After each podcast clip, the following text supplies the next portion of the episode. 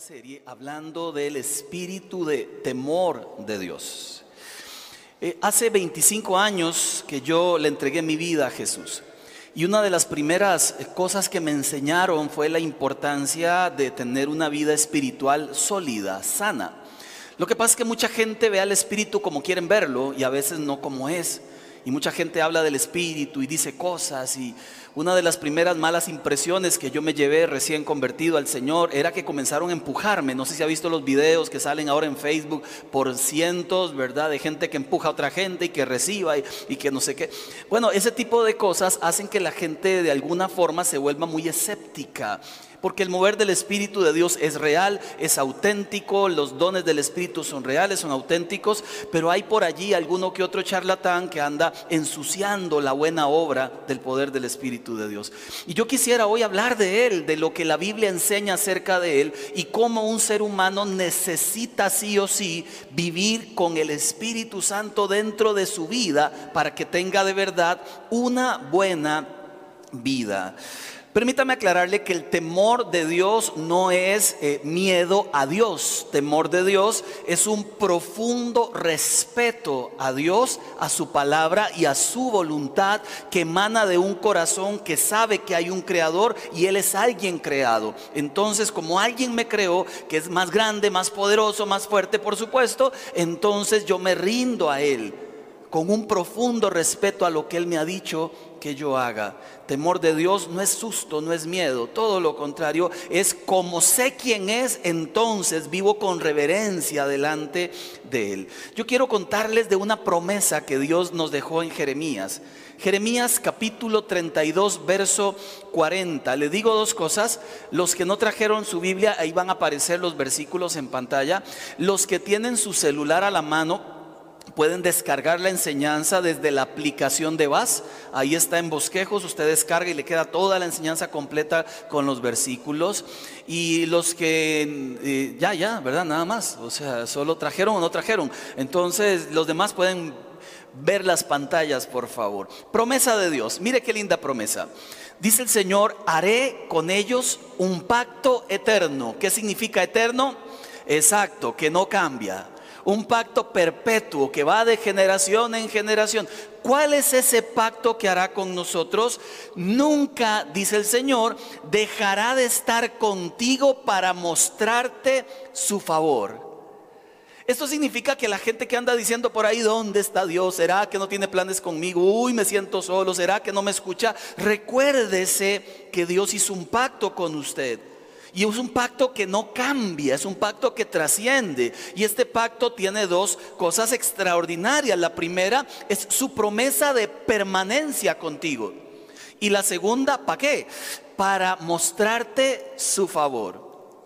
Ahora, perdón, yo no casi nunca pongo a hacer esto, pero hoy lo voy a poner a hacer tres veces. Ve al que está a la par y dígale, no está solo. Perdón, ahora dígaselo otra vez, pero con una frase añadida no está solo y deje estarlo diciendo. Eso se llama comprar una mentira. Una cosa es cómo me sienta, otra cosa es la realidad. A veces los sentimientos aplastan mi realidad. Yo no estoy solo. Tengo a Dios que me muestra su favor cada día. Usted está hoy de pie porque el favor de Dios se lo mostró a usted hoy. Usted vive, usted respira, usted tiene esperanza porque el favor de Dios se lo mostró a usted hoy. Y esto está en su promesa allí en Jeremías. Luego continúa el Señor, número uno, ha hecho un pacto contigo, el pacto es que nunca te dejará y siempre mostrará su favor sobre ti. Número tres, pondré mi temor en tu corazón. La forma en que Dios se va a asegurar de permanecer contigo es que el temor de Dios permanecerá en tu corazón. Quiero que sepa que el temor de Dios o el espíritu de temor de Dios es el mismo Espíritu Santo de Dios. El Espíritu Santo se manifiesta de seis formas diferentes. Una de ellas es a través del temor de Dios. Una persona llena del Espíritu Santo de Dios es una persona que teme a Dios, que lo reverencia, profundamente lo respeta en lo que Él ha dicho. Esa es una persona llena del Espíritu, llena del temor de Dios. Y Dios dice, pondré mi temor en tu corazón. Dice la palabra que cuando venga el Espíritu Santo nos convencerá de pecado, de justicia, de juicio. Es ese momento de la vida cuando uno está a punto de cometer alguna maldad, algún pecado y algo por dentro te dice no es por allí. Es el temor de Dios hablando al corazón. Y yo creo que todos lo hemos algún momento percibido. ¿Quién ha escuchado alguna vez esa inquietud del alma? ¿Quién? Ahora nadie ha pecado aquí, ¿verdad? Qué bárbaros. El único pecador soy yo. Yo he escuchado esa voz no una vez, sino varias veces, donde uno intenta hacer algo, intenta decir algo que no debe, intenta ver algo que no debe, y allí aparece la inquietud, el temor de Dios que te dice, por ahí no es. Pero debes estar lleno del Espíritu de Dios para que escuche su voz, para que sientas la inquietud y además para que le hagas caso. Porque al final de la promesa dice la Biblia, el resultado será que una persona llena de mi temor no se apartará de mí hay de aquellos, dice la Biblia, que me han conocido y luego se apartaron, mejor no me hubieran conocido, porque es despreciar la gracia, despreciar la sangre de Jesucristo. Y hay y sigue habiendo esperanza todavía. La buena noticia es que Dios aún sigue esperanzado en que nosotros tengamos en el alma el temor de Dios. Ahora, Viene la pregunta del millón, ¿cómo llega este temor al corazón? Le decía a través del Espíritu Santo, pero tenemos que anhelarlo. El asunto del anhelo por Dios es que debe ser una constante en nuestras vidas. Es una necesidad que Él llegue, que gobierne y que le dé plenitud a nuestra alma. Es el ser humano quien debe anhelar al Espíritu, pero miren qué curiosa, maravillosa noticia que está en Santiago capítulo 4, versículo 5. O piensan que la escritura dice en vano, el Espíritu que, hecho, que Él ha hecho morar en ustedes. ¿Puede leer conmigo la parte final, por favor? Nos celosamente. Resulta que el Espíritu de Dios anhela tu vida. Por eso es que te inquieta, anhela tu vida, te consuela, te habla, te da fuerza, te recuerda las palabras de Jesús, te alerta para que guardes tu corazón, te alerta para que no vivas en deslealtad ni en pecado, te observa, te cuida la misión del Espíritu Santo, además de consolador, es de quien convence nuestras vidas de que el camino que estemos tomando no sea el correcto. Él nos convence, nos anhela celosamente. El concepto de celos es un concepto, parece muy negativo, ¿verdad? Uy, qué celos de su doña, qué celos de su doño, decimos por ahí. Y resulta que este concepto que se vuelve negativo dentro de la Biblia y del Espíritu es muy positivo. Es alguien que te ama tanto, que quiere lo mejor para su vida, como nosotros con los hijos. ¿Cuántos acá alguna vez no le han dicho a un hijo, no es por ahí, tratando de protegerle? ¿Cuántos aquí no, hemos, no le hemos dicho alguna vez a un hijo, no es ella, no es él, no te conviene? Anhelamos celosamente a nuestros hijos que no ande con cualquier patas vueltas, o aunque las tenga rectas, no le conviene porque quizás el corazón lo tiene vuelto, torcido. Y anhelamos a nuestros hijos, anhelamos que les vaya bien. Es, es un celo bueno, sano, de amor. Y así el Espíritu Santo te anhela celosamente. ¿No le emociona eso? Lo anhela celosamente a usted y a mí. Ahora, para llevarlo al plano familiar, Jesús nos explica algo interesante allá en Lucas 11, verso 13. Si ustedes, siendo malos, saben dar cosas buenas a sus hijos, cuanto más su Padre Celestial les dará el Espíritu Santo a quienes se lo pidan. Le hago una pregunta. Dentro de sus oraciones matutinas o nocturnas, una de las peticiones es, lléname de tu espíritu, Señor. Una de las peticiones es, lléname de, ese, de esa gracia que tiene tu espíritu para hacer lo correcto. Háblame a través de tu espíritu, convénceme con tu espíritu. Hay un anhelo en tu oración que incluye al espíritu de Dios porque resulta que si no está hay un problema. Jesús dijo, les conviene que yo me vaya, porque si yo me voy les voy a dejar al Espíritu. Jesús claramente en cuerpo humano estaba limitado en tiempo, espacio. Pero a través de su Espíritu estaría con nosotros todos los días. Una persona que no anhela al Espíritu, lamentablemente, el día en que venga la prueba, ¿qué lo protegerá? Necesitamos anhelarlo, necesitamos suplicar a Dios por Él, por la llenura del Espíritu Santo en nuestras vidas. Resulta que, que, que había una canción viejísima, ahora al final la vamos a cantar si usted me deja, me deja. Porfa, Elmer, ¿me deja? Se la voy a cantar a Elmer para que sepan ustedes que no dijeron amén. Hay una canción viejísima que decía, decía algo así. Espíritu de Dios, llena mi vida. ¿La recuerda? Llena mi alma, llena mi ser. Y el coro decía, lléname, lléname de tu presencia, lléname, lléname. ¿La recuerda? De tu poder, lléname, lléname. Porfa, diga que no se la sabe para seguirla cantando, porfa. ¿Sabe que es interesante que a veces confundimos un poco la llenura del Espíritu Santo? Una señora alguna vez le conté, vino a la iglesia y estaba el grupo cantando y de momento yo me subí, a veces me subo a cantar alguna canción y ese día canté una canción. Mientras estoy cantando la canción estoy muy emocionado allí, pero ya veo la hora, ya terminó, ellos cantaron media hora, entonces yo más bien les sumé más tiempo y, terminé la canción y dije, bueno hermanos, hasta que, pónganse de pie, algunos estaban hincados, otros estaban adorando. Terminó el culto y una señora se me acercó y me dijo, pastor, usted está obstaculizando el mover del Espíritu. Y yo, ¿será porque canté? ¿Verdad? Seguramente es que a la señora no le gustó. Entonces le pregunté, señora, ¿por qué dice eso tan feo? Y me dice, sí, me dice, vea, cuando todo el grupo cantó, yo no sentí nada. Porque el, existencialista que tiene que sentir para creer, yo no sentí nada. Pero cuando usted subió y comenzó a cantar, ángeles del cielo bajaban. Mira qué bien me sentí, oiga, así en serio. Me sentí como un ángel del cielo cantando. Entonces esa parte me emocionó. Entonces, ah, qué, bien, no, para la gloria de Dios. Oh, aleluya. Mire, yo me sentí contento porque estaba diciendo algo bonito, pero dijo, inmediatamente usted dijo, bueno hermanos, terminemos ya. Y ahí yo estaba llorando y fue tal el golpe emocional que sentí que hasta las lágrimas se me devolvieron. Que señora exagerada, oiga. Alguien están matando allí, oiga, qué susto. Mire, ¿sabe qué fue lo interesante de esa escena? Que yo le dije, para usted la llenura del Espíritu Santo es llorar en una canción. Bueno, dice ella, mire, permítame explicarle algo. Qué bueno si lloramos en una canción. Y si no lloramos también, qué bueno. Es porque estamos alegres. Qué bueno es, sentir. Y qué bueno es cuando nos sentamos. Jesús dijo, bienaventurados aquellos que sin, que sin verme, que sin tocarme, creyeron. Bienaventurados son. Qué bueno. Entonces le pregunté a la señora, señora, una pregunta interesante. Nosotros tenemos un grupo de gente con discapacidad. ¿Cuántas veces ha venido usted a ayudarles? No, es que no tengo tiempo, ¿ok? ¿Cuántas veces ha ido al comedor infantil? No, es que no puedo, porque entre semana me cuesta mucho. ¿Cuántas veces ha usted ayudado a un matrimonio en problemas? No, es que no. ¿Cuántas veces ha trabajado en la pastoral infantil? Bueno, es que, vea señora, aquí la que está obstaculizando el mover del Espíritu Santo, it is you. Es usted. No me venga a decir que el Espíritu Santo es, solamente cantar. Qué bueno si lo sentimos cuando cantamos. Pero el Espíritu Santo, una persona llena de su poder, es una persona que actúa en el temor de Dios. Le digo, ¿cómo?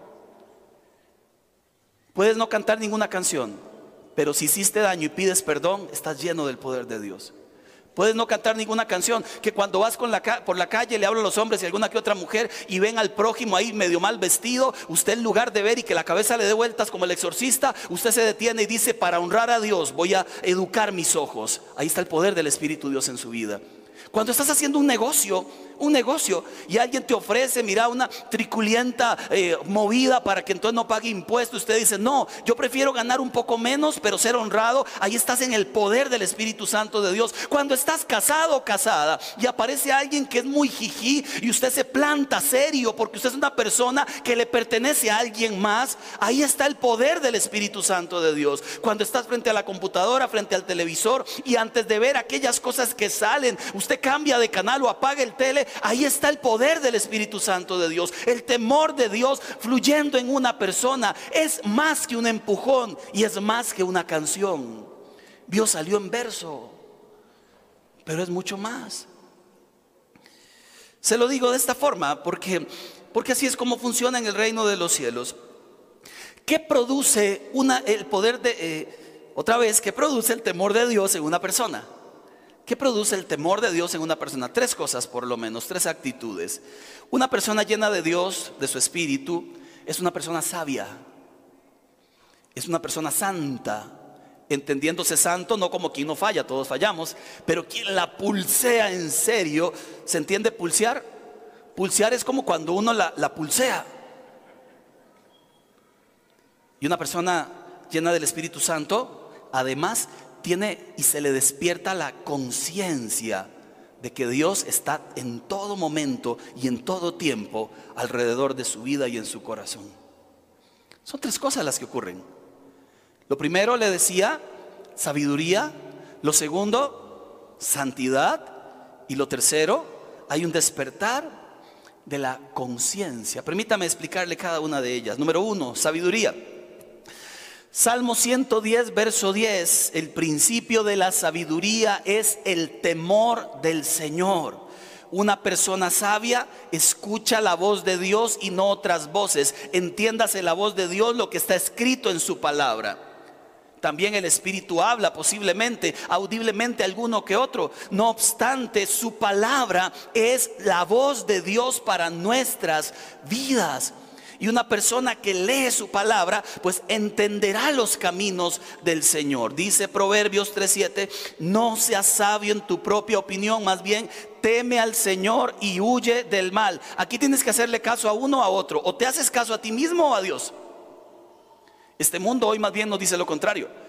Esta sociedad dice, cree en ti mismo, tienes el poder, está en ti, lo que sientas es lo que eres. Falso, dice la Biblia, no creas en tu propio corazón que es engañoso. Y aquí todos somos testigos de que alguna vez el corazón nos ha engañado. De que alguna vez pensamos que era por aquí, era por otro lado. En el amor somos testiguísimos de que alguna vez pensamos que solamente una vez amén la vida. pensamos eso y luego tacaprumpis, nos damos cuenta que no, que no solamente una vez amó en la vida. Porque el corazón no se le puede creer. La verdad está fuera de nosotros, está en la persona de Jesús. Y cuando anclamos nuestras vidas en Cristo Jesús, la historia cambia. Pero el problema siempre ha sido cuando nos creemos nosotros mismos Dios, cuando creemos que sabemos más que Él, cuando creemos que, que, podemos y conocemos mejor nuestro futuro que Dios. Y ahí nos hacemos orgullosos y vanidosos. Tomamos la rienda de nuestras vidas y eso sí es un problema. Hace un mes atrás nos fuimos a, a Liberia a descansar unos días con la familia y alquilamos, rentamos unos caballos. Como dijo el polo, yo no sé manejar caballo. Y me monté a caballo, ¿verdad? Ahí, era la primera vez que... Lo que pasa es que hoy con Jackie confío con Tiago, cada uno en su caballillo, yo tengo que, que, que mostrar mi capacidad, ¿verdad? Ellos venían despacio, entonces yo, yo tengo que ir un poquito más rápido. Ya yo aprendí cuál botón se le aprieta para que acelere, ¿verdad? Ya yo aprendí. O sea, hay un toque que usted le hace ahí con las rodillas y con las cosas. Y, si usted es muy cruel, entonces le da así un poquito con la cosa. Y hace, y usted le va haciendo algún sonido, porque eso era lo que hacía el viejo que nos estaba alquilando los caballos. Él hacía un sonido. Entonces yo lo miraba, yo repetía todo, porque como dice Soberbios 14, 15, donde fueres, haz lo que vieres. Entonces ahí aprendí que, hay que repetir lo que uno ve, ¿verdad? Y, lo que pasa es que hay un momento donde, donde el caballillo aceleró. Y yo me sentí contento porque los dejé botados. Pero si usted tiene problemas de próstata, mire, ¿qué cosa más fregada es esa? 425 mil golpes donde la espalda pierde el buen nombre. Plum, plum, plum, porque no sé cómo acomodarme. Entonces, pero fue leñazo tras leñazo tras leña. Eso de que usted se baja literalmente como si estuviera usted con las espuelas ahí caminando. Dice, pero ¿qué le pasó al pastor? Que venía a caballo no sabe montar a caballo. Eso le pasó. Eso pasa. ¿Por qué pasa? Porque a veces uno piensa que uno puede controlar su propia vida. ¿A quién le ha pasado que controlando su vida terminó en desgracia? A mí. Llega un momento en la vida tuya donde tienes que decirle a Dios, contrólala tú, Señor. Lo he intentado hacer toda la vida y siempre termino en fracaso. Controla mis decisiones, mis pensamientos, mis acciones. ¿Sabe cómo se logra? Lleno del Espíritu Santo, lleno del temor del Espíritu Santo de Dios. El día en que Eva escuchó una voz diferente a la voz de Dios, se metió en problemas. ¿A quién escuchó a una serpiente? ¿Escuchamos serpiente nosotros a veces? No estoy hablando de la suegra, no vuelva a verla. O sea, qué feo eso. El día en que Eva escuchó una voz diferente de la voz de Dios, entró en problemas. Una persona sabia reconoce que hay un tiempo para buscar a Dios y hay un tiempo donde ya ni lo busques.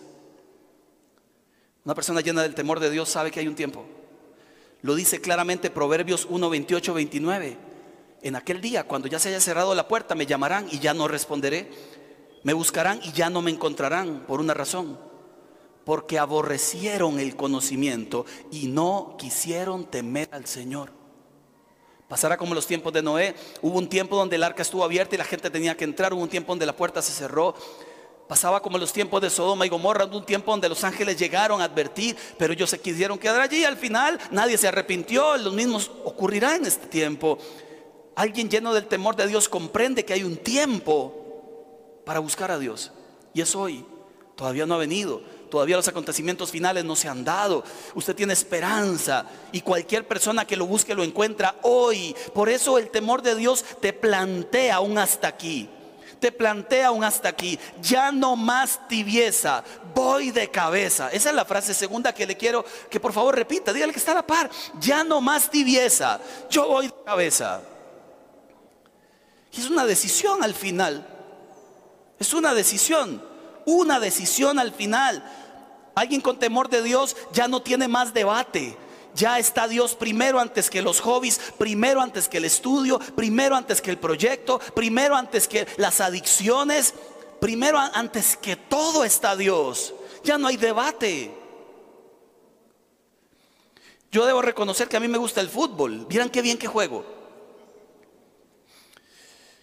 Y también reconozco que hace muchos años atrás, más de 15, eh, yo lloraba cuando perdía mi equipo. Lloraba no, por, llorón, sino porque daba cólera que, te roben los partidos, ¿verdad? Da cólera. Que el penal que pitó, que ese árbitro, Dios bendiga a la mamá. Mire, y ahí uno se, se desahogaba con medio mundo. Y como creyente, seguía amando el fútbol a un nivel de idolatría. Un día Ricardo Salazar, allá en Coronado, me dijo, Marco, ¿puedes predicar el próximo fin de semana? Y yo tengo anotado en mi agenda el próximo fin de semana, final Saprisa Heredia. Y digo, ¿a qué horas? Le pregunto. Me dice, a las seis el sábado, seis el sábado, final Saprisa Heredia. Qué compromiso más raro. ¿Qué se decide? Predicar, ¿verdad? Pues hubo un conflicto. Hubo un conflicto en mi corazón.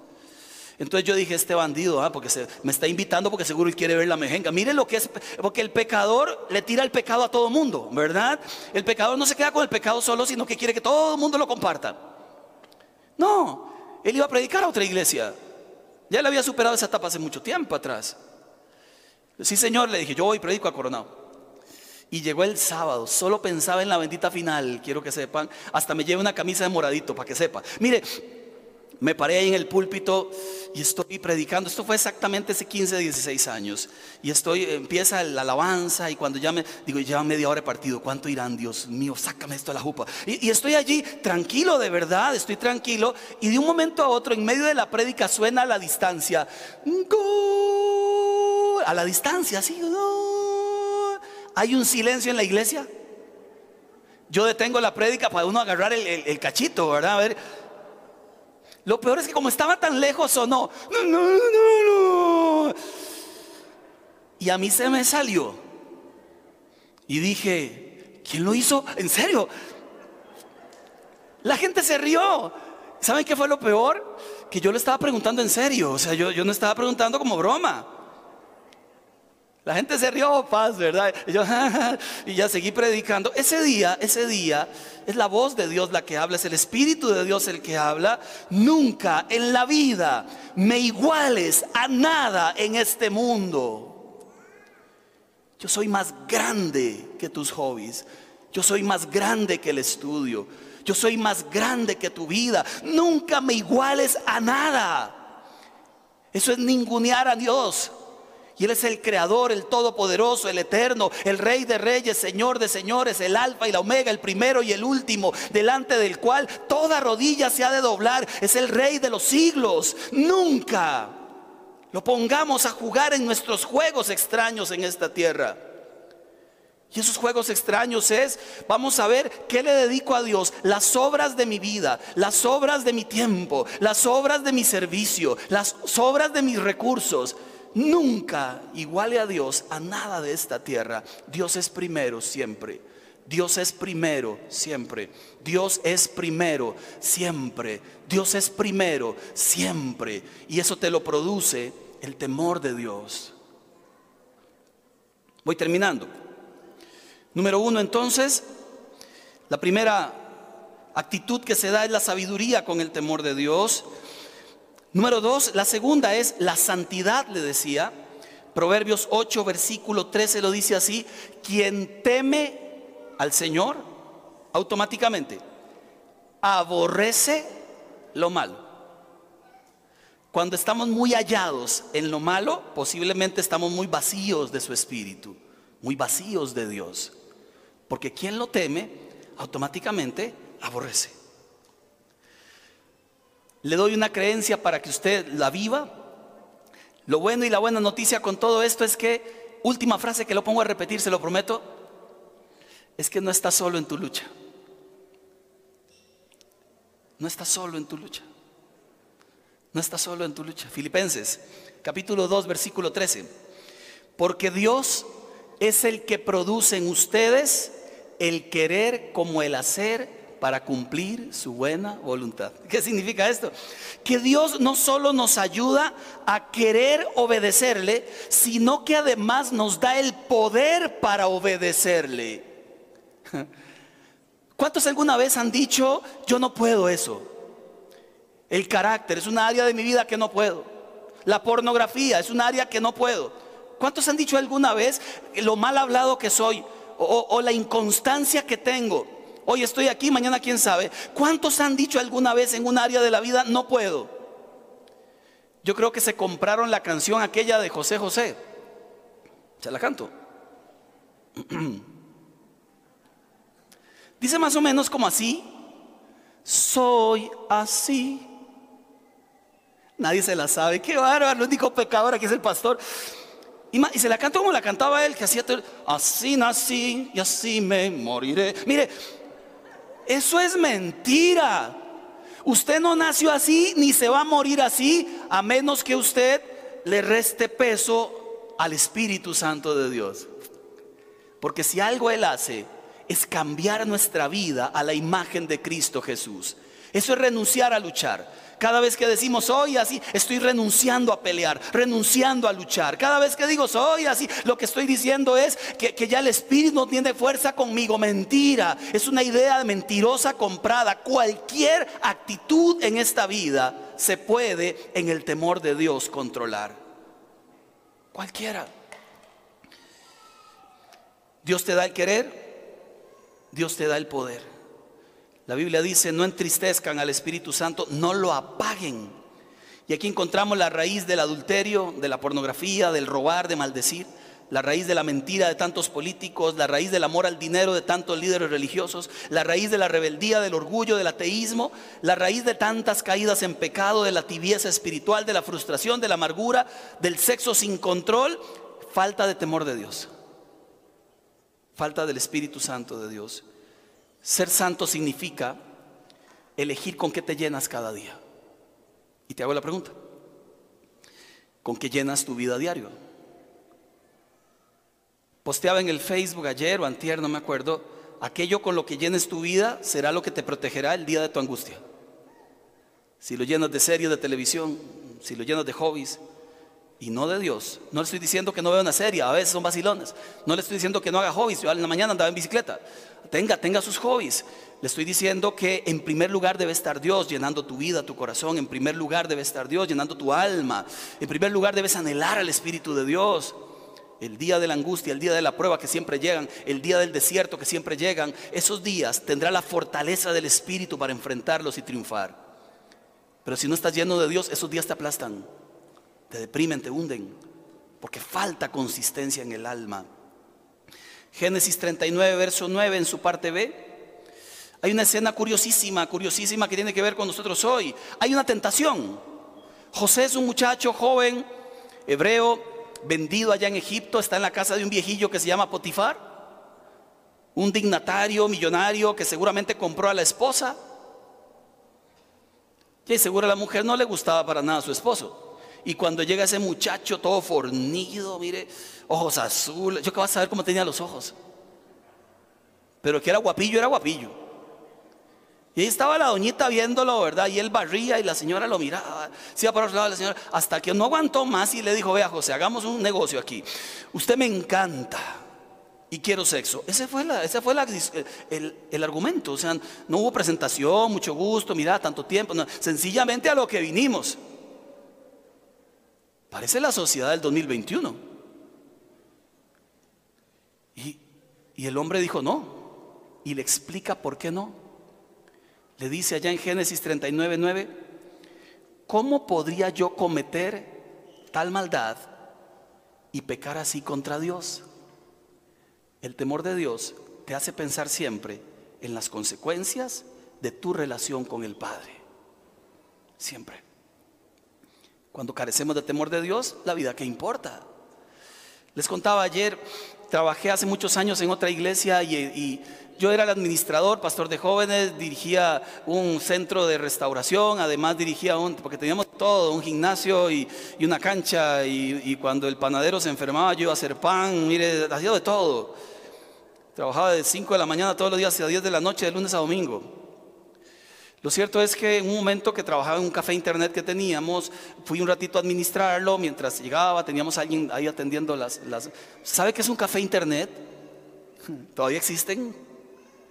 Los que son de mi edad y un poquillo también recientes saben, pero ya los más chiquillos ni siquiera se imaginan.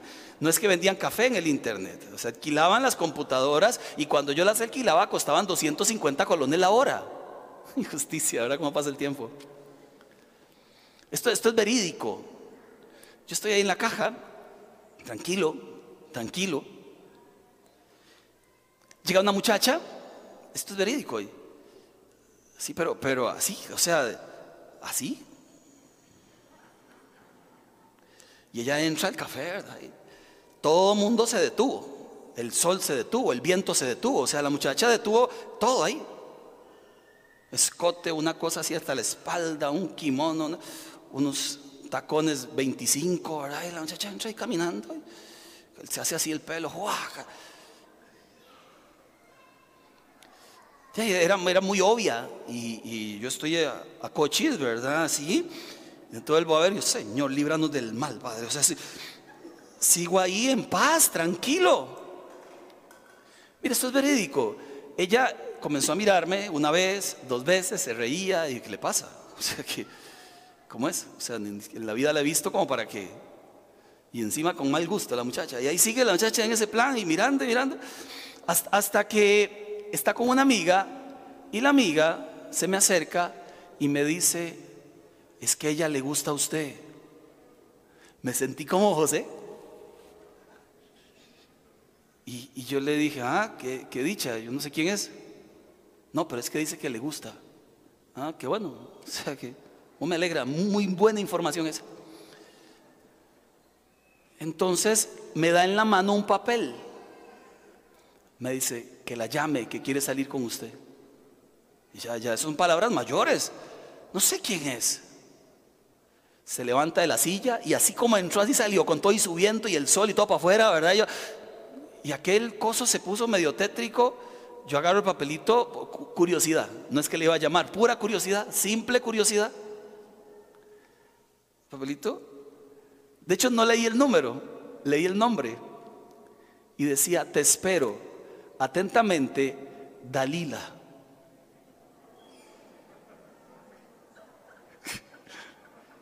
Y digo, esto no puede ser más bíblico, Señor. Esto entonces supone que yo soy Sansón, alabado sea el Señor. Dalila se llamaba. Entonces dije, esto tiene que ser una cámara escondida, alguien me está vacilando, o sea, alguien me está vacilando, definitivamente, ¿verdad? Entonces rompí el papelito, ¿verdad? Dije, Señor, líbranos. ¿Sabe qué es lo que pasa? Proverbio lo dice, 14:26, los que temen al Señor están seguros. Él será un refugio para sus hijos. El temor del Señor es fuente de vida. ¿Sabe? Y número tres, termino. ¿Qué pasa con el temor del Señor? hay un despertar de la conciencia. Hay un despertar de la conciencia. Dios es juez justo, es amoroso, pero castiga también los actos de pecado. La conciencia de que Dios es el dueño del universo y de nuestras almas, que es todo amor, pero que también es justicia, que tiene poder para salvarnos o castigarnos, nos tiene entonces que dar la conciencia de que con Dios no se juega. Hay tres o cuatro versículos en la Biblia, son un montón, pero voy a leerle tres historias de, momentos donde usted dice, Dios mío, definitivamente, esto es serio. Jesús cuando van a arrestarlo, Pedro saca una espada y le corta la oreja a uno de los soldados. Y Jesús le responde esto a Pedro. En Mateo 26, 53, Pedro, ¿crees que no puedo acudir a mi Padre y al instante pondría a mi disposición más de 12 batallones de ángeles? ¿Sabe qué le está diciendo a Pedro? No sabes quién soy todavía. Yo tengo que morir por salvar la humanidad. Tú no tienes que defenderme. Yo tengo quien me defienda. Mi padre puede mandar 12 batallones de ángeles si yo lo pido, pero no lo voy a hacer. Ubíquese, ubíquese. Soy el Señor del universo. Segunda historia, Jesús con Pilatos, Poncio Pilatos, aquel que se lavó las manos, ¿lo recuerda? Que no le quedaron limpias, quiero que sepa. Juan 19, verso 10 y 11. Pilatos le dice a Jesús, ¿te niegas a hablarme? Le dijo Pilatos, ¿no te das cuenta que tengo poder para ponerte en libertad o para mandar que te crucifiquen? Y Jesús le responde, no tendrías ningún poder sobre mí si no se te hubiera dado desde arriba. Usted no sabe delante de quién estás. Y a veces perdemos esa conciencia. ¿Es tu amigo? Sí. ¿Es todo amor? Sí. ¿Es compasivo? Sí. ¿Es misericordioso? Sí. Pero no ha dejado de ser el creador del universo, ni el dueño de la historia. Apocalipsis capítulo 20, 11, no lo olvide por favor. Vi un gran trono blanco y al que estaba sentado en él, vi a los muertos grandes, pequeños, de pie delante del trono. Los libros fueron abiertos, entre ellos el libro de la vida. No lo olvide, algún día vendrá el juez a juzgar nuestras vidas. Y todo nombre que no se haya inscrito en el libro de la vida será echado en el lago de fuego. Textualmente lo dice Apocalipsis. Recuerde delante de quién estás. Job lo posteé ahora antes de empezar el culto ahí en el Facebook. Job, Job se creía muy, muy capaz. Le pasó algo muy terrible en la vida. No obstante, en algún momento comenzó a cuestionar a Dios y a pelearse con Dios y a refutar a Dios. Hasta que en el capítulo 38, versos de 2 en adelante, Dios le responde y dice, ¿quién es este? ¿Quién es este? Que pone en duda mi sabiduría con palabras tan ignorantes prepárate, muestra tu hombría porque tengo algunas preguntas para ti, tendrás que contestarlas. ¿Dónde estabas tú cuando puse los cimientos de la tierra? Dímelo, ya que tanto sabes. ¿Quién decidió sus dimensiones y extendió la cinta de medir? ¿Qué sostiene sus cimientos? ¿Quién puso su piedra principal? Mientras las estrellas de la mañana cantaban a coro y todos los ángeles gritaban de alegría. ¿Quién contuvo el mar dentro de sus límites cuando brotó del vientre y cuando lo vestí de nubes y lo envolví en densa oscuridad? Lo encerré detrás de portones con rejas y le puse límites a sus orillas. Dije, de aquí no pasarás, aquí se detendrán tus orgullosas olas. ¿Alguna vez has ordenado que aparezca la mañana? ¿O has causado que el amanecer se levante por el oriente? ¿Has hecho que la luz del día se extienda hasta los confines de la tierra para poner fin a la noche? Y ahí sigue. Dice la Biblia que Job terminó diciendo, ups, no, no dice eso, pero es el resumen. Dice, de verdad que, que solo de oídas te había conocido, pero ahora mis ojos te ven. Y cayó de rodillas y reconoció que solo Dios tiene el poder de transformar las vidas. Hay conciencia de la presencia de Dios cuando el temor de Dios llega a un corazón. ¿Es posible entonces que alguien creyente pueda vivir sin temor de Dios? Claro, mucha gente cree en Dios y no tiene temor de Dios. Y la ecuación es malísima. Si no, pregúntele a Judas. Si no, pregúntele a Saúl. O si no, pregúntele a Ananías y Zafira, que les dio por mentir a Dios. Y terminaron muertos los dos. Al final la lección es una. Dios te ama con amor eterno, pero con Dios no se juega. Y nos manda a buscarle con todo el corazón. Y nos manda a seguirle para siempre. Y a vivir en santidad. Y a vivir con sabiduría del cielo. Termino con este último ejemplo. Y celebramos la cena del Señor. Yo tengo por costumbre hacer cosas en la casa, pero dicen que tengo un problema con la motora fina. Esto es que estoy atornillando y se me suelta y me hago un hueco en el dedo con el desatornillador. Dicen que esa es la motora fina, ¿verdad? Las cosillas. Hace un mes le conté que con el metabo me corté un pedazo del pie. ¿Se acuerda? Muy lindo la historia. Muy edificante. Pues como quien no aprende nunca, hace semana y media atrás me fui con alguien de la iglesia a reparar un pedazo del techo de la casa. Él se subió y estaba con el taladro. Entonces, cuando él se va a bajar, él no se va a bajar con todo y taladro.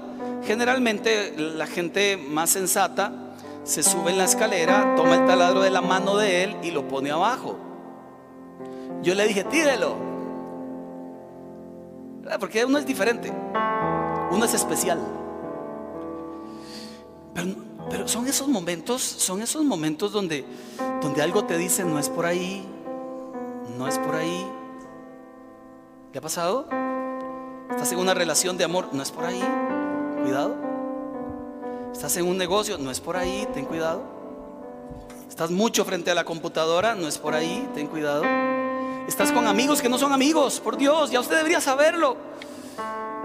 Hay amigos que no son amigos que te llevan siempre por caminos terribles y uno que va como güey al matadero. No es por ahí. Y uno lo sabe. Y la voz de Dios habla, nos llega oportunamente. Él me pregunta desde el techo, ¿en serio? Y la voz me grita, no. Y yo sí. O sea, es que así es a veces el corazón de terco. Así. Y lo tiro. Solo que no lo apañé con las manos. él me lo tiró bien, me lo tiró para que yo lo agarrara del mango, es un taladro sin cables, este, con batería. Pero el bandido se volvió y vino de punta. Sigo. Lo recibió mi estómago.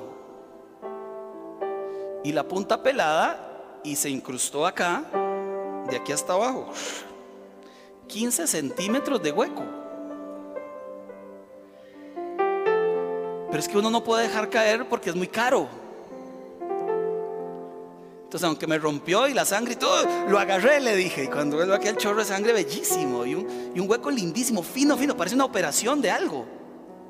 Usted le dibuja puntitos a la par y lo operaron de algo, el corazón o algo. Y dije, ¿por qué no es tan terco? Ya, se curó para que sepa, ahí quedó la cicatriz y además piel queloide, entonces hay una pelota roja. Mire, ¿por qué uno es tan terco? ¿Por qué uno sabiendo lo que está bien, lo que está mal, insiste en el mal? ¿Por qué uno sabiendo lo que conviene, insiste en lo que no lo conviene? ¿Por qué uno sabiendo que solo con la llenura del Espíritu y el temor de Dios viviremos bien, a veces lo ignoramos? Y luego se lleva uno cortes, golpes, dolores. Y luego uno dice, ¿por qué no lo hago mejor de una vez? Hoy hay una linda oportunidad para todos de decirle a Dios, Señor, sé tú el dueño de mi voluntad, de mis decisiones, de mi mente. Lléname de tu Espíritu Santo, Señor. Lléname de tu presencia y que ese temor sea el quien maneje mi vida, el que me produzca por amor a Dios hacer las cosas correctas. Y por beneficio mío también, porque hay bendición en hacer las cosas correctas. Le pido que se ponga de pie, por favor.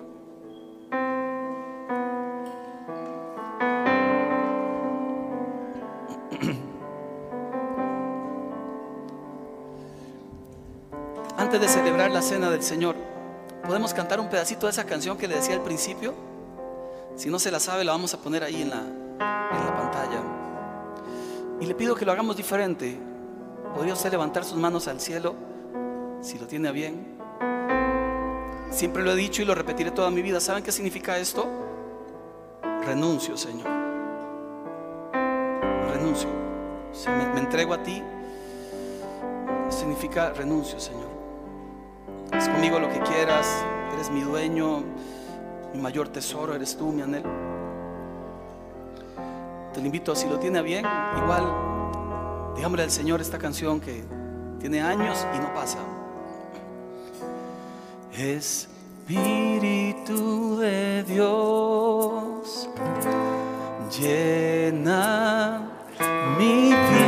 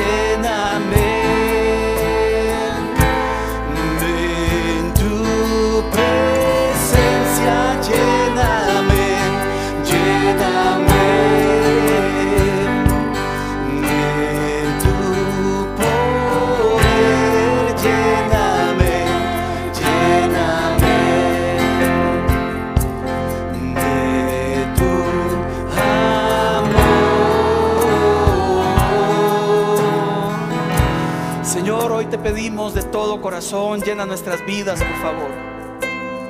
Llena nuestras vidas de tu presencia. Si algo hoy necesitamos, Señor, si alguien hoy necesitamos es a tu Espíritu Santo. Si algo hoy necesitamos es el temor de Dios, cuántos errores, cuántas equivocaciones, cuánto he sufrido y cuánto he hecho sufrir a otros. No se trata de intentar hacer el bien, se trata de vivir para ti. Se trata de que tú, Señor, tomes el control de mi corazón. Hoy te pido, lléname de tu presencia, lléname de tu Espíritu Santo, perdona mis pecados. Perdona las veces que no te he buscado como tú lo mereces. Perdona mis errores, Señor. Hoy me arrepiento y te pido que escribas mi nombre en ese libro de la vida. Hoy reconozco que eres Señor por sobre todas las cosas. Hoy te suplico que me des tu gracia para honrarte con mi vida, con mis decisiones, con mi alma. Hoy te suplico en el nombre de Jesús que me des tu presencia, Señor. Que me llenes de ti, Señor. Mientras seguimos cantando, por favor, los servidores, si podemos repartir la cena. Lléname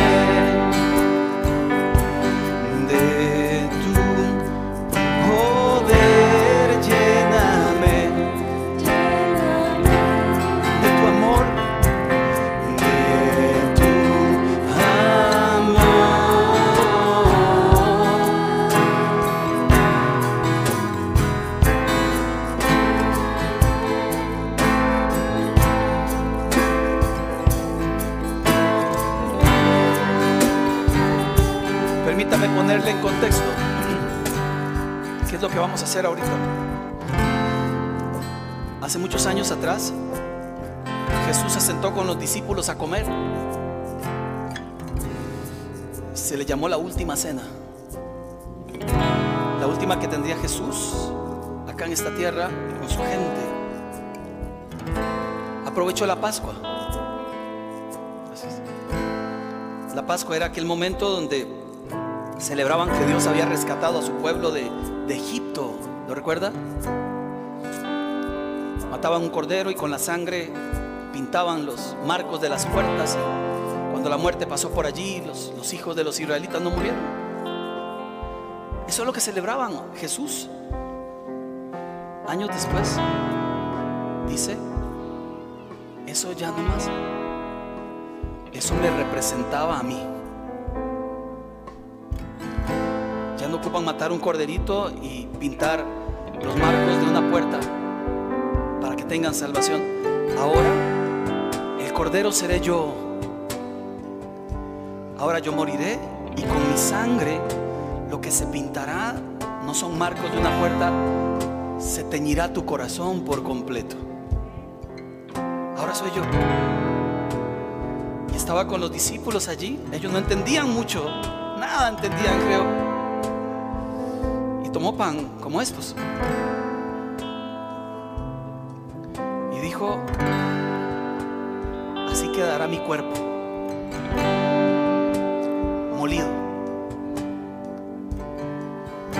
Me golpearán, dice Isaías, que arrancaban sus barbas, latigaron su espalda, pusieron la cruz en su cabeza.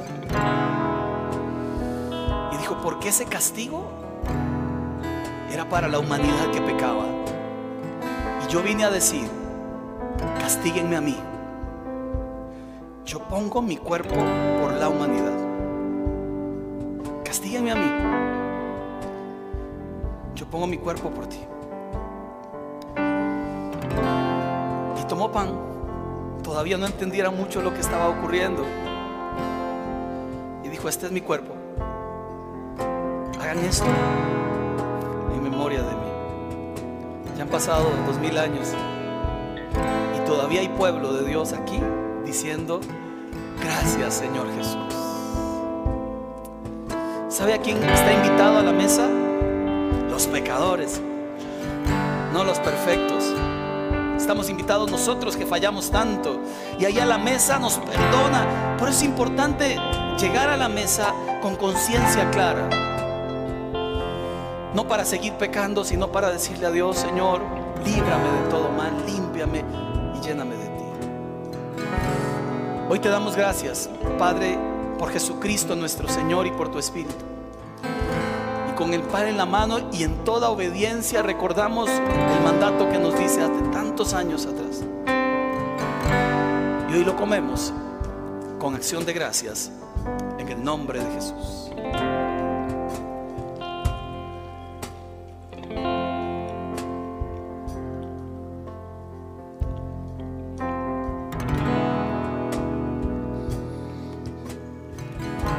Luego tomó la copa y dijo, ese es el nuevo pacto en mi sangre. Señor, gracias por derramar cada gota de tu sangre en la cruz para darnos vida y esperanza. Gracias porque esto nos limpia de pecado y recordamos tu amor y tu misericordia. Tomamos en el nombre de Jesús.